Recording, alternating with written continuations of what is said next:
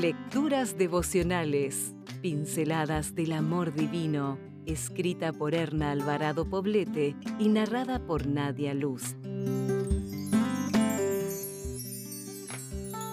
27 de abril. Alabanza a la mujer ejemplar.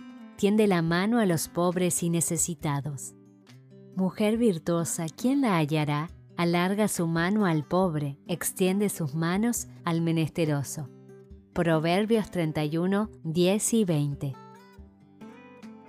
La palabra empatía es un término acuñado por los expertos en relaciones interpersonales y ha sido definida como la capacidad de ponernos en el lugar del otro.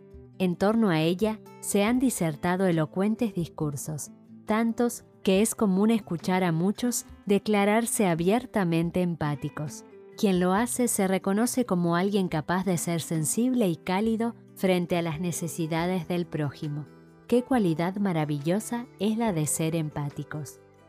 Sin embargo, fuera de los muros de la empatía hay un mundo frío, donde millones de seres humanos necesitan no solo que los demás se pongan en su lugar, sino que alguien haga algo por ellos.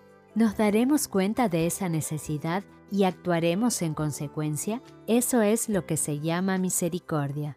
Ahora bien, la misericordia tiene mala prensa en el mundo de hoy, porque se considera como lástima, pero lo cierto es que nada tiene que ver con la lástima. La misericordia es la que mueve el hombro a ayudar. La lástima mira por encima del hombro y sigue caminando como si nada. Alguien misericordioso se priva de un bocado de pan para darlo al que no ha comido. Alguien que siente lástima no necesariamente pasa a la acción. La misericordia cubre el desnudo, alimenta al hambriento y consuela el corazón abatido de los que sufren. La misericordia es la empatía en acción y es lo que Dios espera de ti y de mí. Vivimos en una sociedad de acumuladores donde la consigna es tener y tener más. Nosotras, por nuestra parte, hemos de ser mujeres cuya preocupación no sea tener, sino ser ser empáticas, misericordiosas, de las que mueven el hombro y alargan la mano hacia el pobre y el necesitado.